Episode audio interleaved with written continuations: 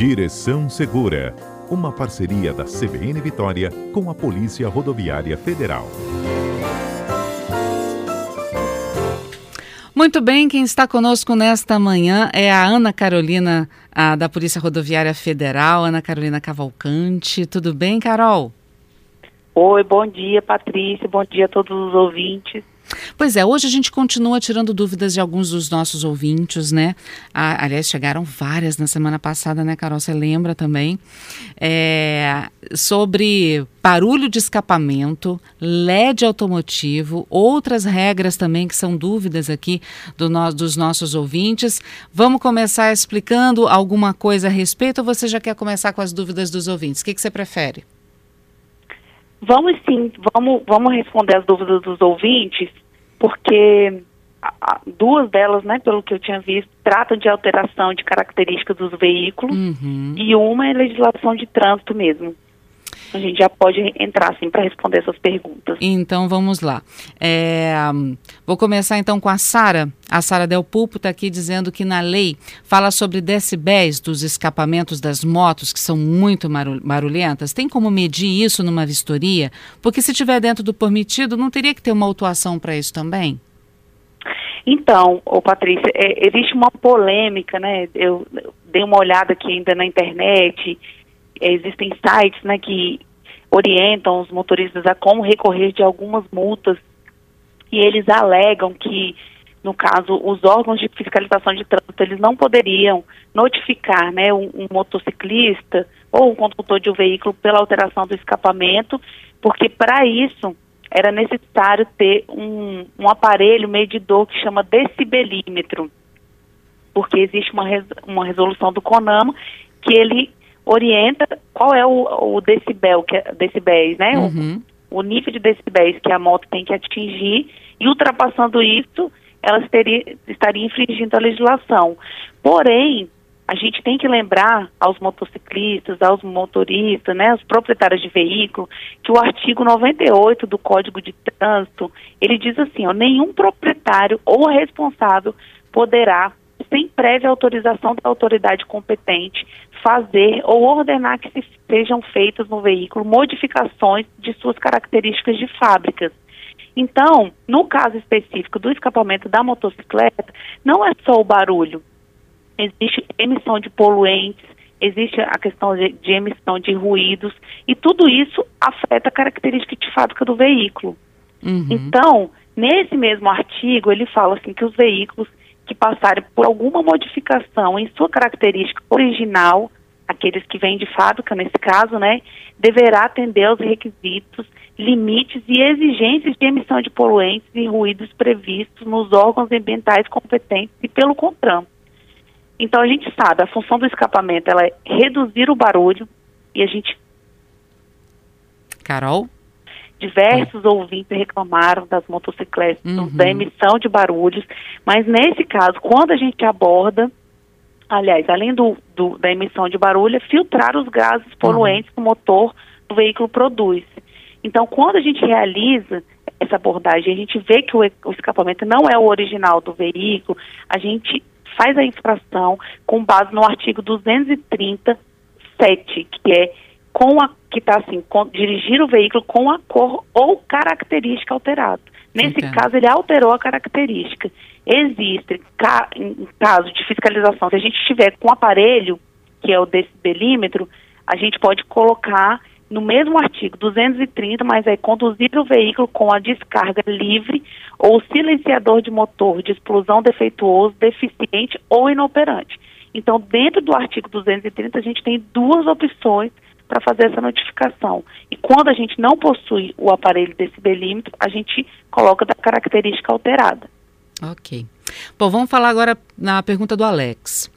É, se eu estiver bebendo uma garrafa d'água enquanto eu dirijo, isso é uma infração? Ele fala de segurar a garrafa, beber, guardar a garrafa de novo, tá dirigindo, bateu sede, vai lá, pega a garrafa. Ele pode ser multado por isso?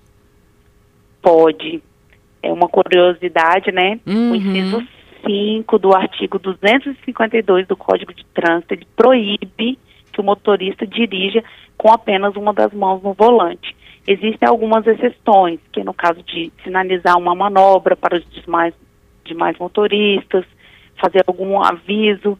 A lei, ela diz assim, vou, vou ler direitinho para não restar dúvida, né? Uhum. Dirigir o veículo com apenas uma das mãos, exceto quando deva fazer sinais regulamentares de braço, mudar a marcha do veículo ou acionar equipamentos e acessórios do veículo. A gente tem que acionar a seta, buzinar. Então, em alguns casos, a gente tem a necessidade de tirar, né, a mão do veículo. Mas lembrando, quem tem o costume de comer, beber, tirar a atenção, tudo isso que a gente faz, tirando a atenção, a mão do volante, de repente alguém entra na pista, entra na frente do veículo, ou o carro faz uma manobra ali na frente, brusca, uma freada, se você não estiver atento, se você não estiver com as duas mãos, você não vai conseguir reagir. Então a gente, eu acho que a gente tem que ficar um pouco menos ligado à legislação, a infrações. Eu acho que a gente tem que fazer, a, conduzir o veículo de uma forma que a gente evite que, as, que os acidentes ocorram. Quer dizer, não é nem a questão é, é, financeira né, da, da, da, regra, mas a questão de convivência harmoniosa, de evitar acidentes, de evitar uma morte, né? É, com essas regras que são colocadas. Afinal, elas existem por algum motivo, é para continuar mantendo o trânsito seguro, né, Carolina? Exatamente. A, a legislação ela é feita para tentar garantir o trânsito seguro, é para tentar evitar que acidentes ocorram, que mortes ocorram no trânsito.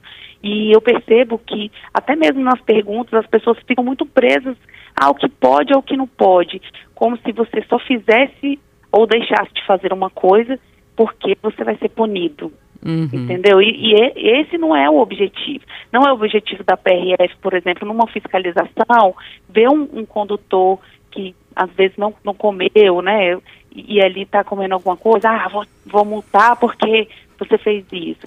O nosso objetivo é evitar que os acidentes ocorram. E para isso, infelizmente, por conta de alguma pequena parte da população que não respeita as normas, a gente tem que notificar, a gente tem que fiscalizar e a gente tem que multar. É aquele velho ditado: você não vai no amor, vai pela dor, né? Exatamente, mas o, o nosso objetivo é que todos respeitassem a legislação uhum. de trânsito. Bom, o Saulo está aqui perguntando sobre a lâmpada de farol azul ou de LED. Ele diz que muitos carros estão utilizando isso. Pergunta se é permitido, porque atrapalha muito os outros motoristas. Então, é farol de LED, luz branca, Xenon, exatamente, é, tem tantos modelos, né, de, desse tipo de farol e, e geram muitas dúvidas. A gente já falou em programas anteriores, mas eu vou explicar novamente. Existe uma resolução, que é a 667 de 2017 do CONTRAN, que ela fala assim, ó, é proibida a substituição de lâmpadas dos sistemas de iluminação ou sinalização de veículos por de outras de potência ou tecnologia que não seja original do fabricante. Então não importa se é branca, Xenon, LED, ela tem que ser a original de fábrica, ela não pode substituir. Existe uma exceção que eu falei, porque essa resolução ela é de 2017. Então, para veículos que foram é, fabricados, né, ou, ou, lâmpadas que foram trocadas antes de 2017, não havia um problema. Antigamente, o motorista que desejasse, antes dessa resolução, fazer essa troca, podia, era permitido. Hoje, se você quiser fazer uma troca no seu veículo, procurar o Detran, cumprir toda a exigência, a regulamentação, ela não é permitida, justamente por conta dessa resolução. E, e mesmo antes de 2017, é importante falar, né, que ele perguntou ele de luz azul, uhum. an mesmo antes de 2017, as luzes azuladas e roxas estão proibidas. De forma alguma elas podem ser colocadas no veículo. A última pergunta de hoje é a do César. Ele diz que a carteira dele vence no ano que vem. E ele faz 50 anos em outubro agora. Ele pergunta se ele pode renovar a CNH dele antes de fazer os 50 anos para que ele entre nos 10 anos para a próxima renovação. Então, ó, cada DETRAN, em cada estado, ele possui uma legislação específica, algumas regras específicas. É, o, que eu, o que eu sei dizer é que a maioria dos DETRANs, ele estabelece um prazo de antecedência de 30 dias. para a pessoa que queira renovar né, a, a carteira antes do prazo de vencimento. Mais do que isso, somente as pessoas que comprovaram uma necessidade, por exemplo, vai fazer uma viagem internacional, vai sair do país e precisa antecipar essa renovação. Aí ele tem que apresentar documentos, fazer a solicitação ao Detran e eles autorizam essa emissão dessa CNH antes do tempo. O ideal é que o César procure, verifique aqui, né, se ele for do Espírito Santo, procure o Detran aqui do Estado, alguma agência do Detran, e verifique se há essa possibilidade. A lei de trânsito, ela não impede que o condutor adiante o processo, a realização dos exames médicos, psicotécnicos, antes do prazo estipulado. Isso ele pode fazer. Agora, essa parte de certificação, aí é só com o Detran. Uhum. Lembrando que a pandemia, né, ela afetou a maior parte dos serviços relacionados à carteira de habilitação, então talvez seja mais uma dificuldade ele querer antecipar, por isso que é necessário procurar o Detran. E lembrando que, conforme a legislação vigente, desculpe, é possível conduzir por até 30 dias após a data do vencimento. Então, minha carteira venceu no dia 1 de abril. A gente tem uma, o motorista ele tem mais 30 dias ali para poder conduzir, lembrando que ele tem que se adiantar e fazer essa renovação para não passar desse prazo e correr o risco de parar em uma fiscalização e ser notificado. Chegaram algumas perguntas também, Carol, mas não vai dar para a gente responder tudo hoje. O que a gente não responder hoje, a gente responde na terça-feira que vem, tá bom, gente? Mas olha só, o David acabou ficando na dúvida a respeito dos faróis diferentes, né? Pode ou não pode, dependente se veio de fábrica ou não. Se veio de fábrica, pode manter ou também tem que trocar? Ou as fábricas já sabem que tipo de. Bom, na teoria, as fábricas já deveriam saber que tipo de farol pode ou não pode botar, não? Exatamente. David, os veículos que vêm de fábrica podem ter qualquer tipo de farol, xenon, LED, porque eles passam por toda uma inspeção, verificação. Então, todo veículo que venha de fábrica não é proibido. Ele pode utilizar. E na hora da pode... E na hora da abordagem, o policial consegue saber se veio de fábrica ou se foi trocado? Sabe. Uhum. O, o, policial sabe pelo ano do veículo, porque essa legislação é a partir de 2017 e existe uma legislação que permite né, que os veículos a partir de 2017 venham de fábrica com esses faróis. E antes disso, caso o motorista tenha feito essa modificação, tem que constar na documentação dele na, na, documentação do veículo que foi feita essa alteração. Uhum. Então não precisa se preocupar porque o, o agente fiscalizador ele sabe sim fazer essa diferenciação. O Paulo está aqui dizendo que ele sabe que o assunto é direção segura, mas ele queria lembrar do vencimento do licenciamento dos veículos, viu, gente? Não chega mais em casa, a lembrança do Paulo aqui, você tem que ir lá no site do Detran ver, fica aqui o alerta também, porque se, tá, se não paga licenciamento, né, se não paga IPVA e parar numa, numa uma abordagem da polícia, vai ser multado também, né, Carol? Exatamente. O veículo vai ser recolhido ao pátio, né, e vai ser autuado. Uhum. Então, a gente orienta aí que os motoristas, né, os, os donos de veículos fiquem atentos a essas regras e os prazos de vencimento do, do IPVA e do licenciamento do veículo. Por falar em recolhido, a última perguntinha é do Alex. Ele está perguntando quando o carro é guinchado, eu posso escolher para onde ele vai ou ele vai para o pátio do Detran ou qualquer outro que seja de obrigação, dependendo do tipo de abordagem? Como é que funciona isso, Carol? Então, no caso da PRF, o veículo ele vai para o pátio credenciado. Ele não pode fazer essa escolha. Uhum. A gente tem alguns, alguns pátios, né, que são credenciados e aí, no momento que o, o, veículo vai, é retido, ele é apreendido, ele vai ser encaminhado a esse pátio. A gente dá toda a orientação de como o motorista tem que fazer, né? É, depois que ele resolveu ali o motivo da, da, da apreensão do veículo, como é que ele faz, onde ele tem que procurar para pegar esse veículo novamente, após sanada todas as irregularidades. Antes da gente encerrar, Carol, vamos falar um pouquinho sobre a campanha Estrada Solidária? Ah, vamos sim é uma causa importante que a é. gente pede o apoio aí de toda a população que mora aqui no Espírito Santo, principalmente, né? Porque a gente está falando do, do, nosso estado. Na última quarta-feira, dia 30, a Polícia Rodoviária lançou em todo o país, não só aqui no Espírito Santo, mas no Brasil inteiro, a campanha chamada Estrada Solidária. Esse nome, esse é o nome da campanha, que é para arrecadar alimentos a quem tem necessidade. A gente sabe que em razão da pandemia, houve muito desemprego e a consequência disso é o aumento da, da fome, né, nas pessoas. Então, como a PRF é uma instituição que ela está em todo o Brasil, desde capital a cidades interiores, a gente possui mais de 500 postos, mais de 500 unidades da PRF espalhadas por todo o Brasil e rodovias, a gente decidiu a, a realizar essa campanha e, e, colocar os nossos postos como pontos de coleta de alimentos não perecíveis. O objetivo, Patrícia, é exatamente sensibilizar todos os usuários, aqueles que utilizam em nossas rodovias federais, né, fazendo com que os cidadãos, os cidadãos que trafegam nela sejam solidários e nos ajudem nessa campanha. Uhum. Colocar e... alimento na mesa de quem tem pouco, ou muitas vezes de quem não tem, é uma ação solidária, humana, né? E a gente faz esse apelo aí para quem puder doar alimentos não, não perecíveis, arroz, feijão, farinha, macarrão, açúcar, coisas que sejam mais difíceis de estragar, né? Faça essa doação para a gente, a gente está recebendo desde quarta-feira em todas as unidades aqui do Espírito Santo. Show de bola, parabéns pela iniciativa, hein, Carol? Depois conta para a gente quanto que vocês arrecadaram. Com certeza. essa ação, essa arrecadação vai até o dia 8 de agosto.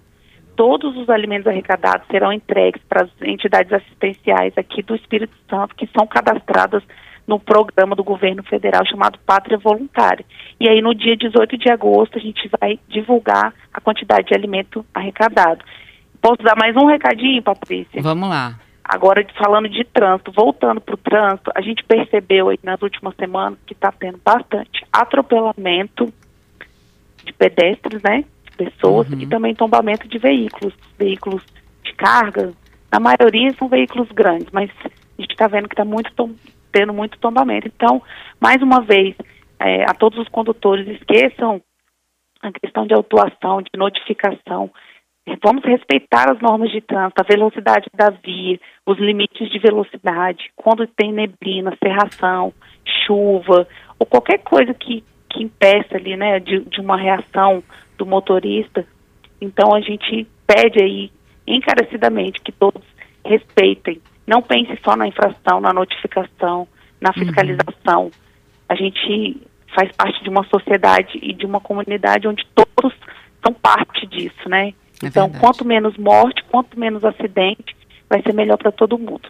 Isso é um apelo aí que a Polícia Rodoviária Federal faz a todos os motoristas e, e usuários das rodovias. E você falou sobre algumas questões que podem aparecer né, da natureza, ainda mais agora que a gente está no inverno, que a serração também passa a ser um pouco mais comum em algumas estradas, né? A, a umidade, o orvalho deixa sempre aquele, às vezes até uma geada, dependendo do município. Então, quer dizer, todo cuidado é pouco mesmo para o motorista, né? Em termos de visibilidade, de pista. Exatamente. Então, andar dentro dos limites de velocidade é o ideal, porque a, a via, às vezes, ela, a gente fica se questionando, não é por quê? Dá para andar mais rápido, mas é justamente por isso, é porque caso aconteça alguma coisa que você precise reagir, você tenha esse tempo, esse tempo para decidir, para uhum. ou jogar o veículo, ou pisar no freio, fazer alguma coisa para evitar que um acidente ou que alguém venha a óbito. Verdade. Carol, muito obrigada, viu, por conversar conosco nesta terça-feira. Terça-feira que vem tem mais, viu? Tá, jóia. Obrigada a você. Bom dia aí a todos. Bom dia.